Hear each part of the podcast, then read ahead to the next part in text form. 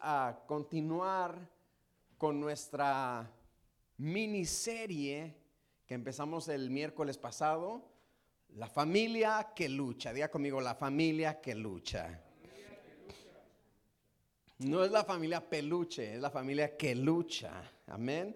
Y estamos hablando, de hecho estamos en medio de un estudio del libro de Efesios, pero llegando al capítulo 5 y al capítulo 6, a mitad del capítulo 6, nos damos cuenta que el apóstol Pablo toca el tema de la familia. Y ahí miramos una oportunidad de hablar esta serie, de hablar la serie de una familia victoriosa, una familia exitosa, una familia que lucha por mantenerse bien, que lucha por su por su bienestar, ¿verdad? No hay nada más importante, mi gente, que la familia. Sea como sea tu familia, sea una familia con papá y mamá e hijos, sea una familia de mamá con hijos solamente, papá con hijos solamente, sea una familia mixta de dos matrimonios previos y ahora son una familia. No importa cómo sea tu familia, la familia es lo más importante. Y estamos hablando en Efesios capítulo 5, versículo 22 en adelante. Y empieza el apóstol Pablo diciendo en Efesios 5, 22. Um, you know what? Vámonos a Efesios 5, 20. Vamos a Efesios 5, 20. Quiero darle un poquito más de contexto. Uh, perdón, Efesios 5, 21, uh, donde dice no lo tengo aquí, lo escribí mal, donde dice, sométanse unos a otros. El 21, ya ve, nomás estamos probando que ustedes supieran Biblia también.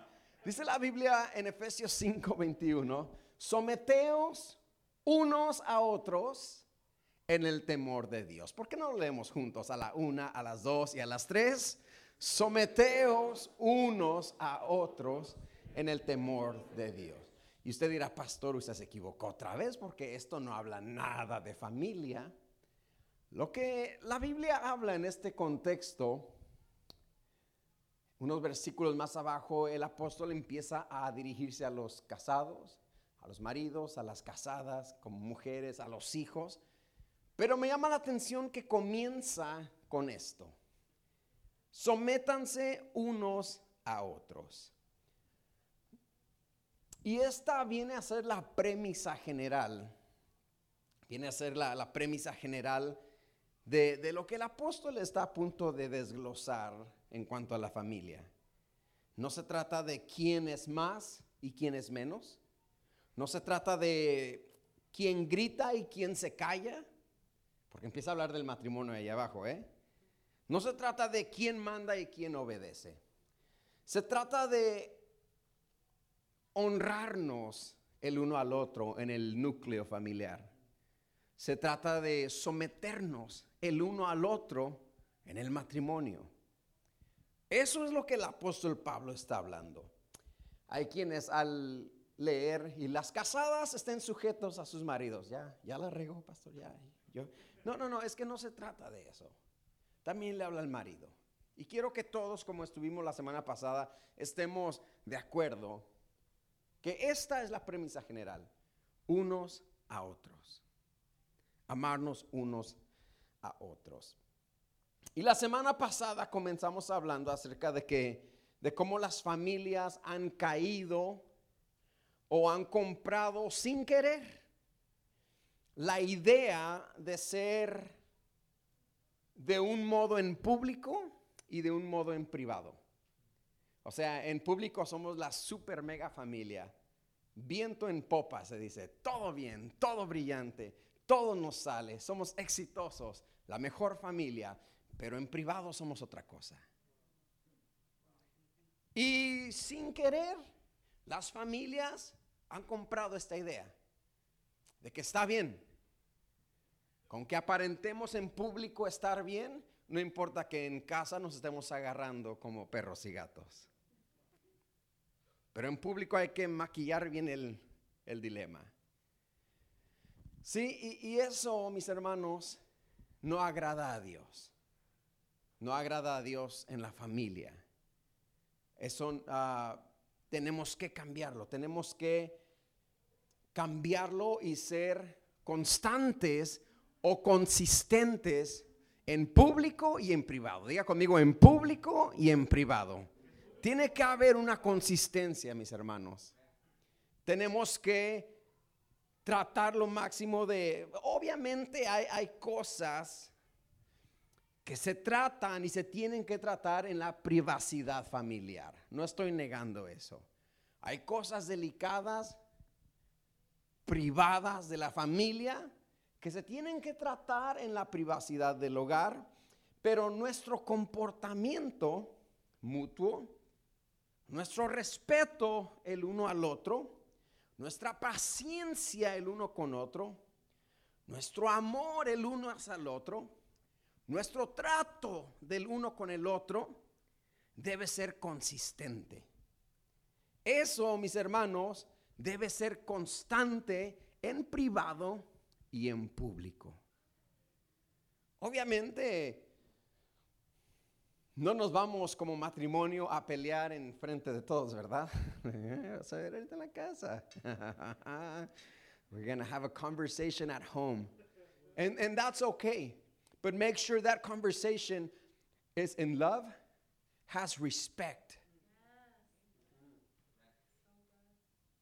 If you wouldn't raise your voice in public, don't raise your voice in private. You know what I mean? Lo vamos a arreglar en privado y vamos a tener una conversación en privado, pero lo vamos a hacer con amor y respeto. Si no levantarías tu voz en público, tampoco la levantes en privado. Y creo yo que tiene que haber una consistencia en este, en este tema. No digo que sea fácil, ¿verdad? Pero si vamos a ser una familia exitosa, si vamos a ser una familia que agrada al Señor, si vamos a ser una familia que honra al Señor, si vamos a ser una familia que lucha, vamos a tener que arreglar esto. No te digo que mañana vas a despertar y todo está bien. Va, va a ser un proceso. Va a tomar disciplina va a requerir intencionalidad. I'm going to be intentional about this. En la casa, pastor, yo soy el que grita, voy a gritar menos. Come on. Nadie va a decir amén, obviamente. En la casa yo soy el que la que alza la voz, pastor. Voy a alzar la voz menos. Estoy seguro que muchos maridos le han dicho a su esposa, toma, ¿quieres un micrófono?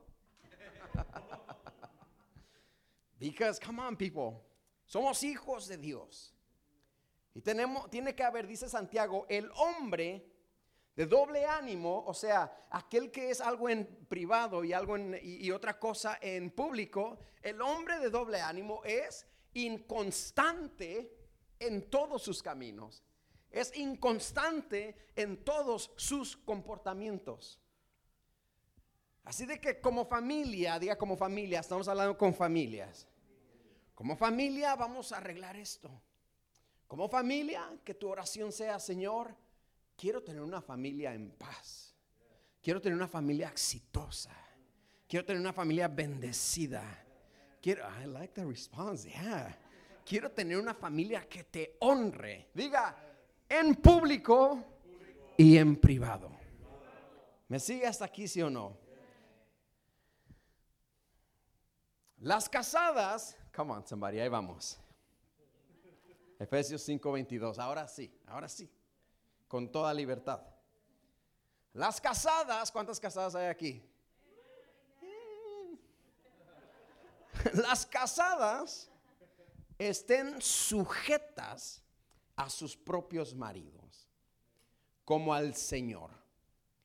Porque el marido es la cabeza de la mujer una mujer, sí, pero nosotras somos el cuello, nosotras lo movemos. Pérez, hermana. El marido es la cabeza de la mujer, así como Cristo es la cabeza de la iglesia, la cual es su cuerpo y Él es su Salvador. Así que como la iglesia está sujeta a Cristo, así también las casadas estén sujetas a sus maridos en todo A la mujer se le da la tarea de sujetarse. A la mujer se le da la tarea, como dijimos la semana pasada, de tener un espíritu apacible, un espíritu dulce, un espíritu sensible, de amor, de sujeción, de crear hogar. Pero en la misma moneda, al hombre, ¿dónde los hombres? amén.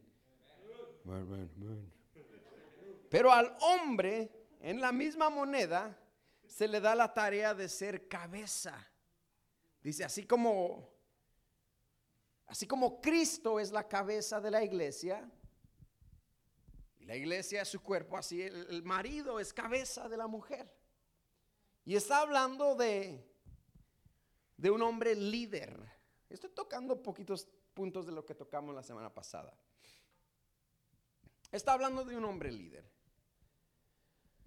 Si la mujer se va a sujetar, si la mujer tiene la tarea de sujetarse a su marido, el marido tiene la tarea de ser cabeza, de ser líder.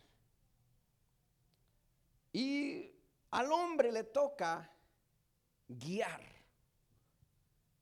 Y yo le dije a las solteras que buscan novios, ¿cuántas buscan novio? Amén, por ahí han de estar.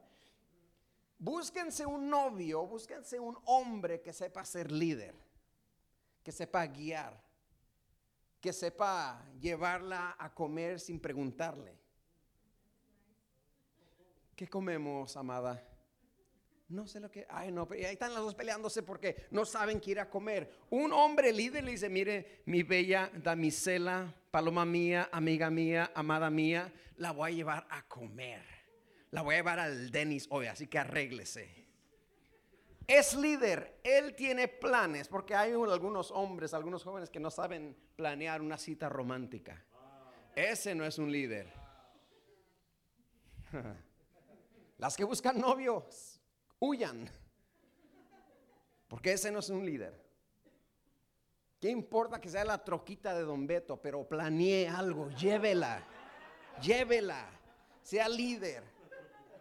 Mire, mija, hice planes. Hermano, esa mujer cae desmayada, rendida. Se sujeta. Porque usted es un líder. Porque usted es cabeza.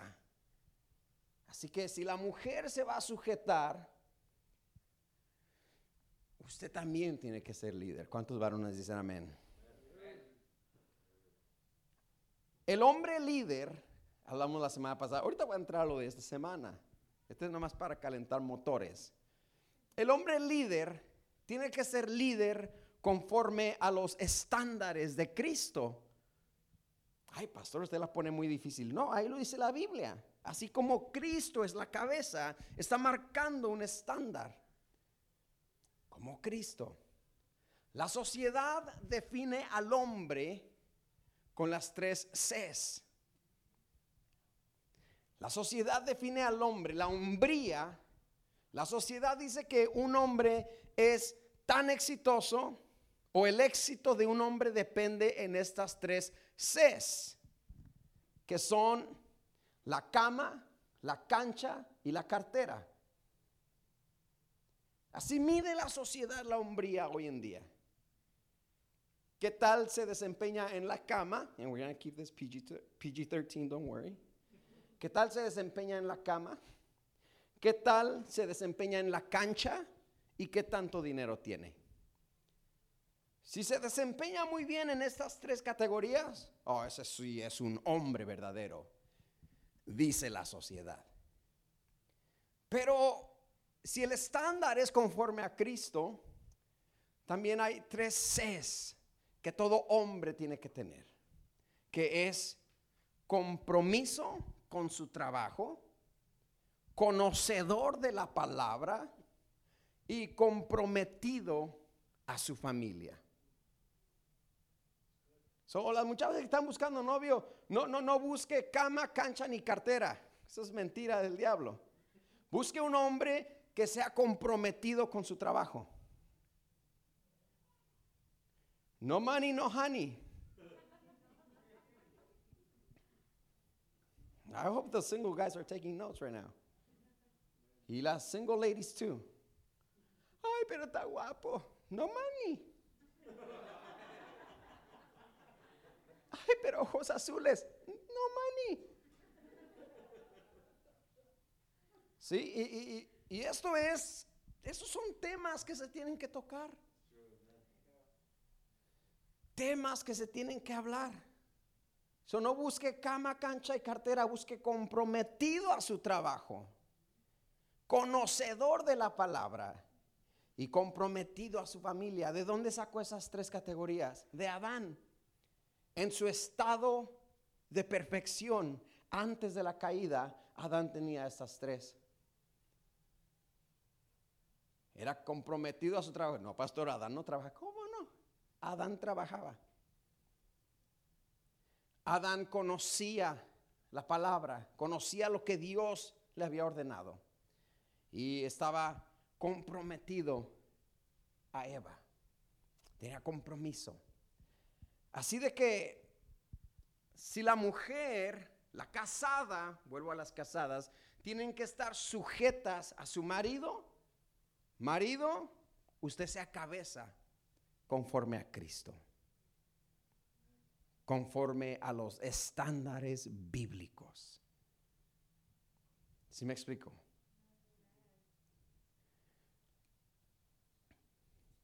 Continúo. Las casadas estén sujetas a sus propios maridos.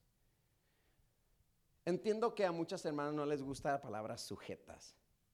Como que, ah, ah, no, yo rechazo esa palabra. A mí nadie me manda pastor.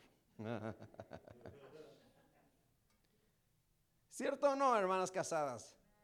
Ah, no hay un sinónimo por ahí que podamos reemplazar. ¿Qué dice el hebreo, pastor? Esto no está en hebreo, esto estaba en griego. Las casadas estén sujetas.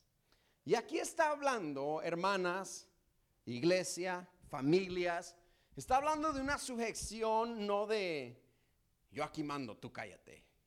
Yo aquí grito, tú cállate, tú obedeces. No, no está hablando de eso. Está hablando de una sujeción que contiene seguir.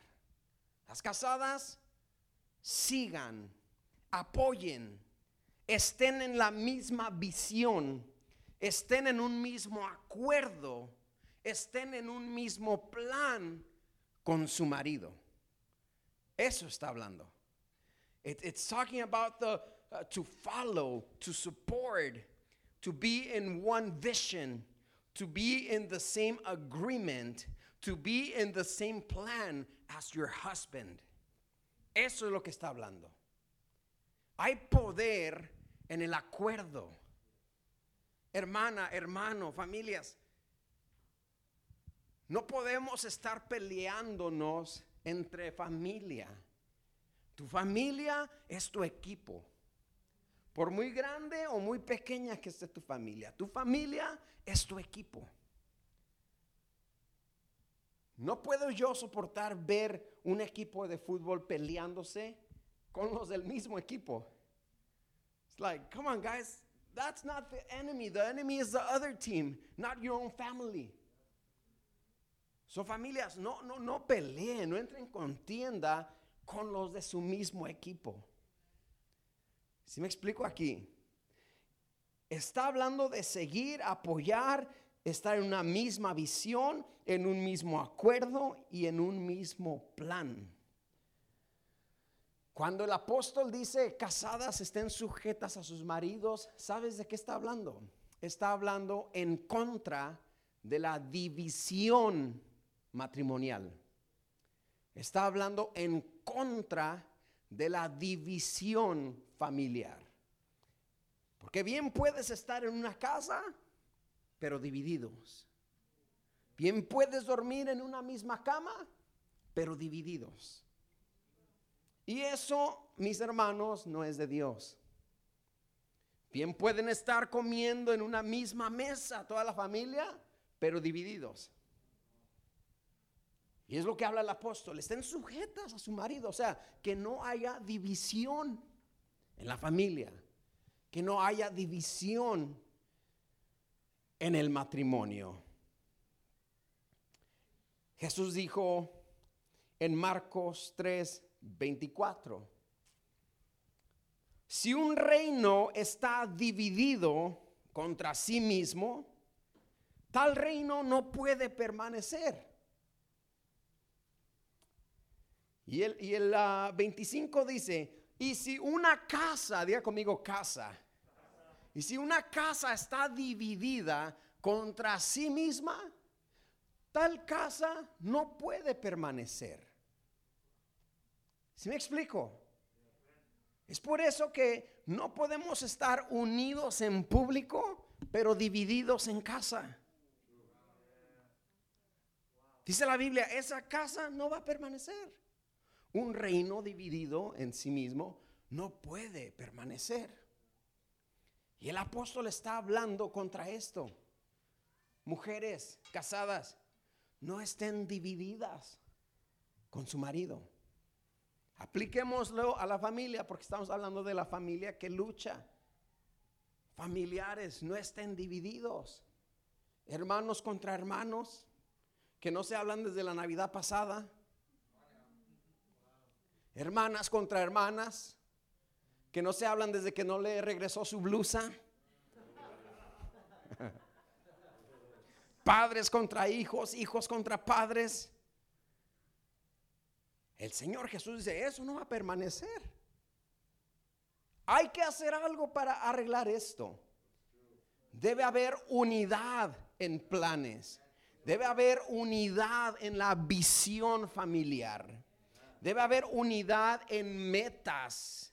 Debe haber unidad en las finanzas. Tiene que haber unidad, mi gente. Tiene que haber unidad, hermanos en planes. Well, I don't know. That's his thing. I don't know what he's doing. That's, that's him. No, no, no, no. There's something wrong there. Oye, ¿cómo va el negocio de tu esposo? pues yo no sé. Yo, yo, le dije que no empezara porque era mal. Hay algo mal aquí. No hay unidad en planes. No hay unidad en metas. Que se quiere graduar de colegio y que quiere que la apoye. No, está loca. No, platiquen, siéntese y diga, estos son mis metas, nos podemos apoyar el uno al otro. ¿Me explico? Tiene que haber esa unidad, unidad en finanzas. Mire, cada hogar, presta atención aquí, ¿ok? Cada hogar puede tener su estructura de preferencia en cuanto a las finanzas. Y, y si no te has casado y te planeas casar, toma nota.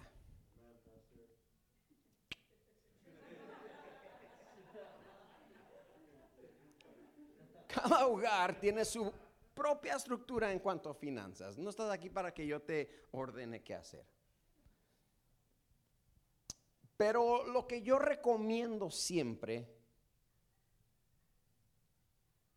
es tener cuentas juntos. A unos no les van a gustar.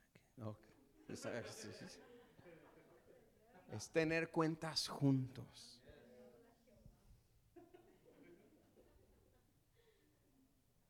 Y cada, quien tiene su propia estructura, pero la que yo recomiendo es tener cuentas juntos. Es simplemente más saludable para el matrimonio. Es simplemente más saludable para el hogar. No hay división. Cuando hay cuentas separadas, ahí hay un banderín rojo diciéndome, aquí hay división familiar. It's a red flag. Y perdone si lo aflijo. Se tenía que decir y se dijo. Te predico como un hijo. Es más saludable, mis hermanos.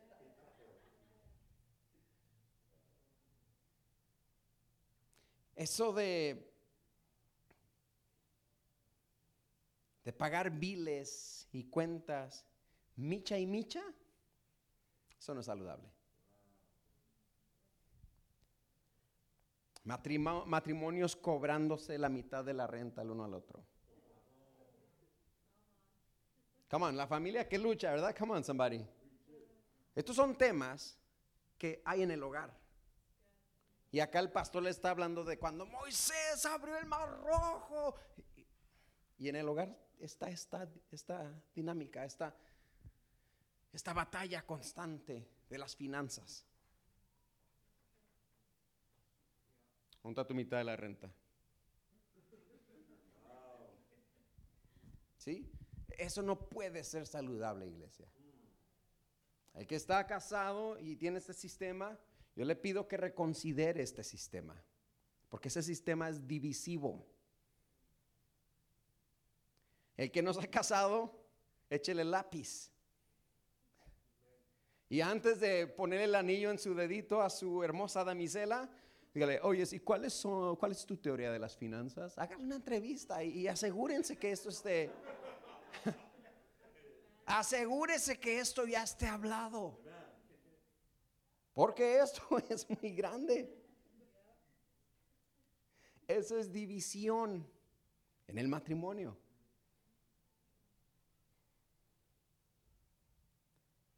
Es necesario sentarse a la mesa, sacar papel y lápiz juntos y decir, escuche, tenemos tanto, tenemos.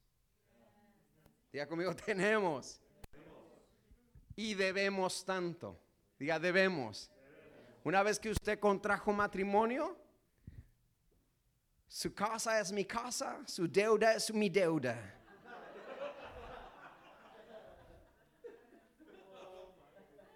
Mi dinero es su dinero. Alguien dígame, por favor, como que me está entendiendo. Ese es el orden que yo recomiendo. Creo que es un orden que saca y corta desde la raíz toda división. Y algunos se sienten incómodos que hable de esto. Pero repito, son problemas que existen en el hogar y que a un pastor le toca hablar ese tema con su iglesia. Yo no hablar este tema en una campaña de milagros donde me invitaron a predicar. No, no es mi iglesia, pero usted es mi iglesia. Si alguien me escucha en línea, que el Señor te bendiga con este mensaje e implementa los cambios que tienes que implementar. Pero el apóstol cuando dice que las casadas se sujeten a sus propios maridos, está tratando de echar fuera toda división. Toda división en pensamientos, toda división en planes, haciéndole eco a lo que el Señor Jesús dijo, toda casa dividida no va a permanecer. Pastor, ¿por qué no prospero en mis finanzas? Hay división, mi hijo, hay división. Si me explico en esta tarde, échele papel, échele lápiz, diga, tenemos, diga conmigo, tenemos. Tanto. Debemos, diga conmigo, debemos. No, no, no, ella debe, ella, ella fue la que quiso ir a hacerse las uñas, es su deuda. No, no, no, es, perdóneme, hermano, pero es su deuda también, si ella es su esposa.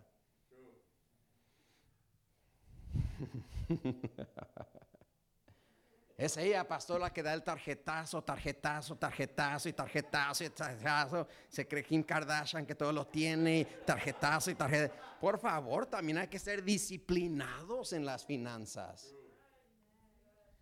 ¿Estos son temas de familia o me estoy equivocando? Son temas de familia. Sentémonos a las mesas y haga un presupuesto. Budget. Haga un presupuesto familiar.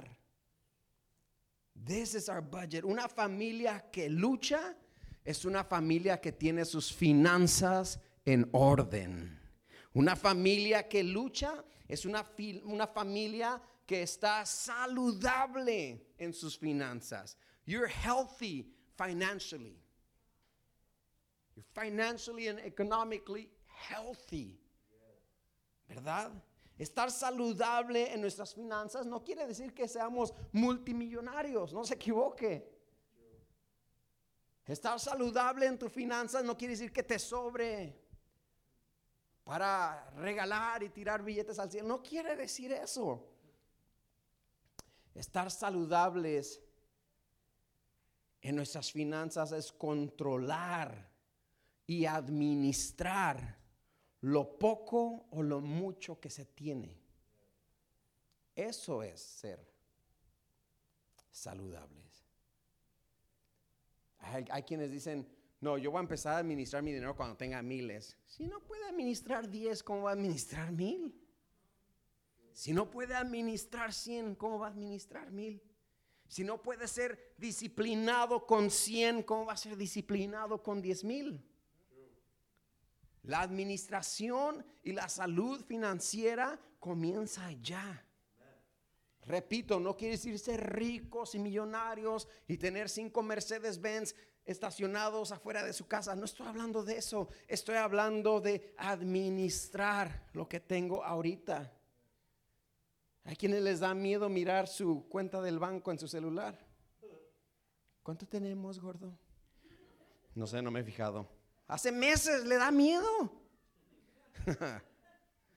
Pasa la tarjeta. Ay, padre, yo te prometo que si pasa, yo te prometo que ahora sí voy a la iglesia, Señor. Ahora sí. Nervioso. Porque no hay una salud financiera en la familia. ¿Estamos o no estamos? Dijo alguien, dale mil dólares a un rico y te regresa diez mil. Dale mil dólares a un pobre y te regresa con el iPhone nuevo.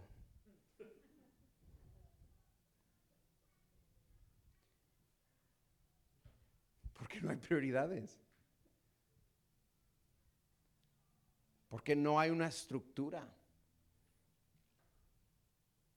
Las finanzas en la familia, hermanos, es importante.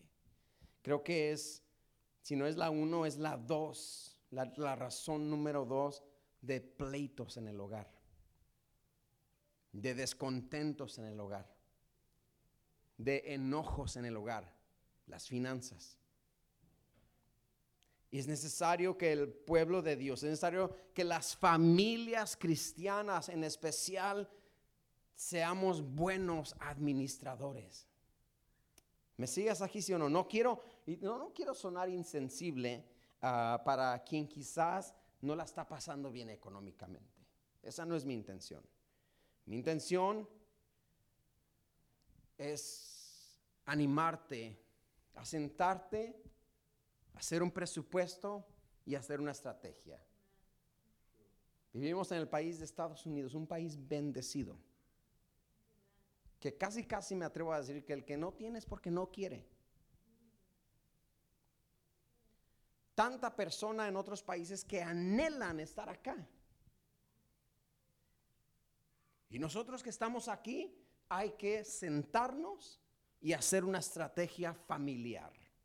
¿Qué es lo que queremos lograr? Que vamos a estar saludables económicamente. Nos sirve de muy poco tener un servicio aquí el domingo de fuego pentecostés, solamente para llegar a casa y pelear por las finanzas. Ah, tremendo, Uf, gozo. Y llegas ahí, no hay leche. Se fue el fuego. ¿Sí o no? No pagaste el cable. Se fue el fuego pentecostés acá. Porque no hay control en la casa. Porque no hay control en la familia. ¿Sí me explico? Y, y por el amor de Dios, siéntese, planifique. Este es tu tiempo, es un nuevo comienzo. Los problemas económicos, le voy a decir algo. Los problemas económicos no se van solos. No se van por arte de magia. Yo estoy pidiendo un milagro que el Señor, Él puede hacerlo, pero no es, no es el orden establecido. El problema económico lo tiene que enfrentar. Lo tiene que enfrentar. No se va a desaparecer. Usted no se va a levantar y, ay, tengo dinero en el banco. nadie le va a ir a depositar. Usted tiene que enfrentarlo, hacer un plan, improvisar, ¿Será necesario ser disciplinados? ¿Será necesario hacer recortes? cortamos Netflix, cortamos Spectrum, vamos a cortar Disney Plus, vamos a eh, haga corte, recorte. Ay, pero los niños, ¿quiere leche o quiere Disney Plus? Pues.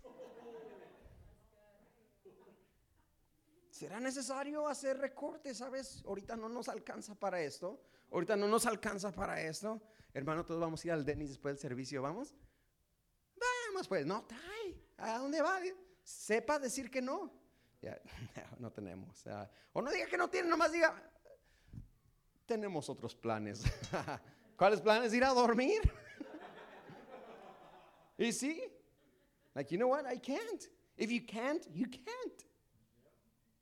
Ay, pero todos los jóvenes van ir, los hermanos, se va a poner bueno, allá en el, en el lomo saltado, van a estar todos allá, y, está bien rico, compadre. Yo sé que está rico, pero ahorita eso no es la prioridad de nuestra familia. Ahorita la prioridad de nuestra familia es estar saludables en nuestra economía. De hecho, eso es lo que Dios quiere para nosotros. El Señor no quiere que te falte. El Señor no quiere que haya pleitos en el lugar por esto. El Señor quiere bendecirte. Te lo digo en verdad, no, no, más estoy motivando. El Señor quiere bendecirte. Tú puedes salir si ahorita te encuentras en, un, en una situación no favorable económicamente. Si tú te esfuerzas, si tú te levantas y si tú planeas, tú vas a salir y vas a guiar a tu familia a un nuevo horizonte, a la salud, a la salud financiera, a la libertad financiera. Así que si tú estás ahí ahorita, si su matrimonio está ahí ahorita, que este mensaje te sirva y digas, you know what? Si es cierto. Estoy en el país de la oportunidad, hombre.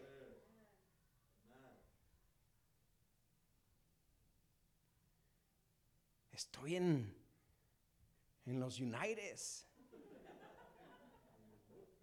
En el norte. Come on, somebody. Muchos quisieran estar donde tú estás. Muchos quisieran estar donde yo estoy. Pero vivo en un apartamentito, pero tiene apartamentito. Gloria a Dios por ello. Organícelo, organice a su familia y después otro apartamento más grande y después va y se compra una casa, pero no te puedes quedar donde estás. El Señor tiene más para tu familia. Tienes que levantar una familia que lucha por algo mejor. ¿Me explico o no? Come on, somebody. A las familias, a, los no casados les estoy dando. I'm giving you some golden nuggets right now. Yeah. Porque para ser, para el matrimonio y para ser padres no se estudia. Aprendes porque aprendes en el camino. Nadie tiene un certificado en la pared, master's degree in being a dad. There's no such thing. You have to learn. Que aprender uno. Pero ese es el punto, aprendamos. No, no, no mire los, los problemas, no mire los valles como maldición. Esta es mi oportunidad para crecer. We don't only go through it, but we grow through it. ¿sí? Y este, mi gente, es un tema poderosísimo. ¿Qué le digo? Usted puede regocijarse y remolinear toda la mañana aquí el domingo, pero de nada le sirve si va a llegar a casa a pelear por las finanzas. va a remolinear de enojo. Sí. Y eso la familia cristiana, la familia que agrada a Dios, tiene que tocar esos puntos. No, yo no hablo de dinero con él porque luego, luego se enoja. O ella luego se enoja. Y empiezan a apuntarse los dedos. Y empiezan, es que es tu culpa, es que te hiciste el pelo, es que las uñas están muy caras, 120 dólares por el set, gel, come on somebody, acrylics, toda la cosa. Y es que no, que tú sacaste la computadora y que sacaste el crédito y que ese es el otro y tú agarraste la pantalla de 80 pulgadas, no compró ticket para la rifa que hubo aquí, pero ya se compró la de 80 pulgadas y, y, y pero, pero, pero no hay pollo en la nevera. Pero ahí está la pantalla. Establezca prioridades. Este es tiempo para cambiar. Vamos a ser familias que luchan, vamos a ser familias sanas, vamos a ser familias de éxito. Cuando tú traes, para terminar digo esto, cuando tú traes y cuando tú pones las finanzas en orden, escucha lo que voy a decir, como familia, produces un momento Nabucodonosor. Cuando tú pones tus finanzas en orden, produces, diga conmigo, un momento, pero todos digan conmigo, momento, Nabucodonosor. Está bien si no dice eso, porque yo sé que es contra.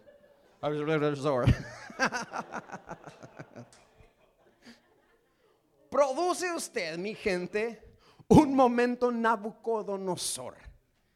Usted me preguntará, ¿qué es eso, pastor? Qué bueno que me preguntó. Porque ahorita le voy a decir, Daniel 4:4. Este es el tiempo Nabucodonosor. Y muchos de ustedes ya lo saben porque se los he predicado. Este es el momento Nabucodonosor. Dice Daniel 4:4. Let's put it on the screen. Yo, Nabucodonosor, estaba tranquilo en mi casa y floreciente en mi palacio. Está hablando el rey. Dice, yo el rey Nabucodonosor estaba tranquilo en mi casa y floreciente en mi palacio. O sea, Nabucodonosor está diciendo, estaba tranquilo en mi casa, su vida en privado, y floreciente en mi palacio, su vida en público. Las dos estaban en orden. Y no hay nada con un momento Nabucodonosor. Come on, somebody. ¿Qué es el momento Nabucodonosor pasó? Ese es el momento cuando tú llegas a casa esta noche y enciendes tu ventilador o tu aire acondicionado, lo que tengas. Te quitas los zapatos. Aleluya. Prendes la tele, ves los highlights de los Dodgers que anotaron como 1500 carreras. Y el aire está sacas un gansito congelado de la nevera. Te haces tu cafecito, aleluya. Gracias, Padre. Ves tu televisor, un poquito de Netflix y todo está bien. Es like, yeah. Para los que tienen bebés, los bebés se durmieron temprano babe, movie time, le dice a la, esposa. Y empieza la película y nos quedamos dormidos. Come on, people with, toddlers and little kids get me. Movie time. ¿Ya, ya se acabó? ¿Ya se acabó?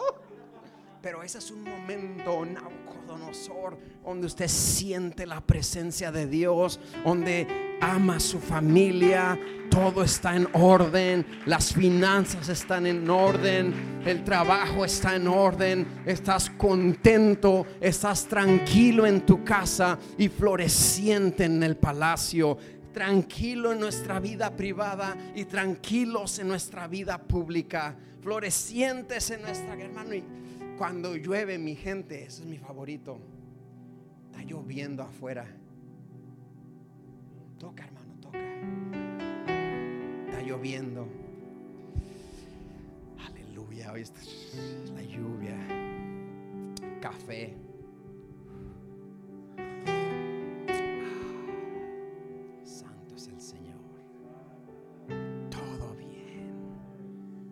Todo y sabes, si tú dices, ah, that sounds too fake for me, it's not fake.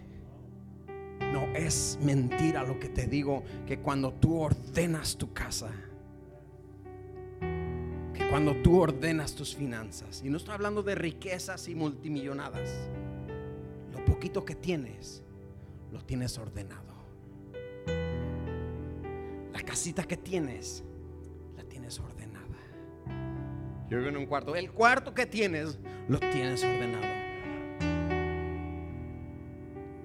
Un momento, diga conmigo.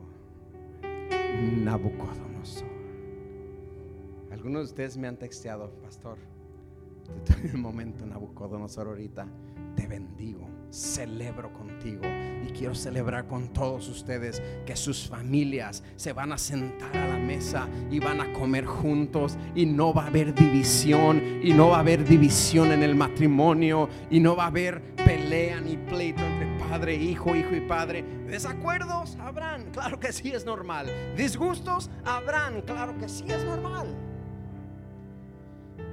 Pero orden, respeto, amor, eso tiene que ser constante en casa y en el palacio, en privado y en público.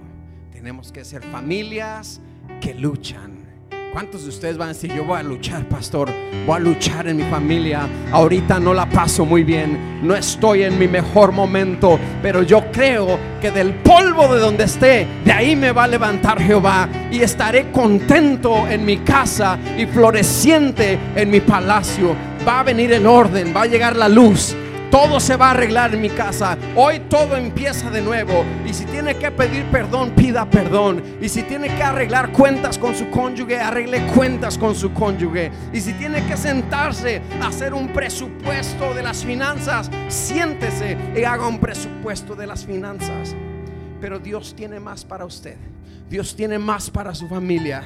Te vas a salir de la iglesia el domingo por la tarde y vas a ir a tu casa y vas a sentir la presencia de Dios y la presencia de Dios, el bien y la misericordia de Jehová me seguirán cada día de mi vida y en la casa de Jehová moraré por largos días. Mi familia va a ser una familia exitosa. Mi familia va a ser una familia que lucha. No nos vamos a dar por vencidos. Mi esposa y yo estábamos divididos. Hoy la voy a sentar junto a mí. Le voy a pedir perdón. Le voy a decir que todo va a cambiar. Come on, somebody. I feel the Holy Spirit right now. Porque eso es lo que Dios quiere, iglesia. No, no, te quiere bendecido aquí en la iglesia. Aleluya, amén. Y en la casa, deprimido, llorando, deprimida, llorando. Tu familia es tu equipo. Disciplínese. Los problemas no se van a ir solos. Enfréntenlos como equipo, como familia. No van a desaparecer mágicamente enfréntelos como familia. ¿Sí me explico en este momento? Porque el Señor quiere levantar familias. No compre la idea barata de que that, that you can get away with being a certain way in public and a certain way at home. Don't buy into that. That is not from the Lord. Eso no viene del Señor.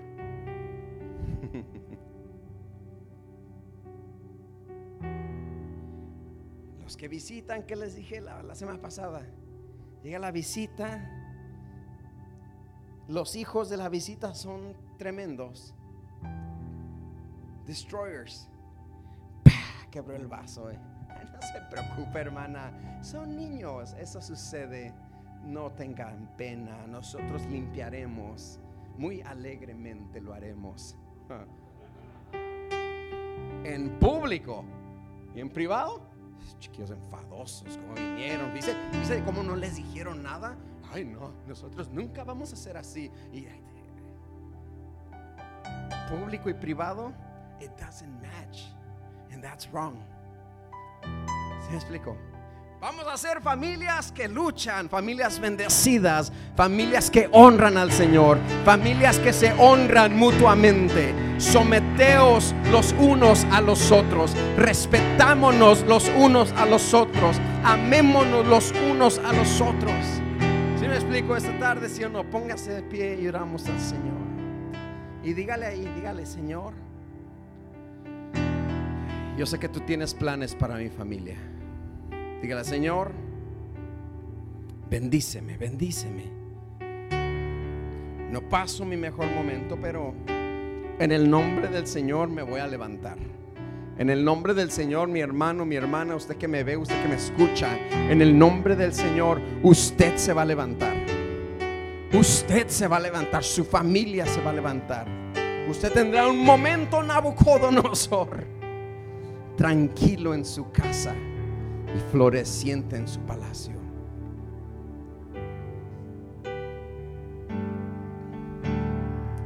Ahí levanta sus manos, reciba, reciba la palabra. Reciba la palabra en ese momento. Que la palabra baje de tu mente a tu corazón. Que baje de tu mente a tu corazón. Dile, Señor, yo sé que tienes más para mí. Yo sé que hay más para nuestra familia. El que empezó la buena obra la va a perfeccionar. En el nombre de Jesús.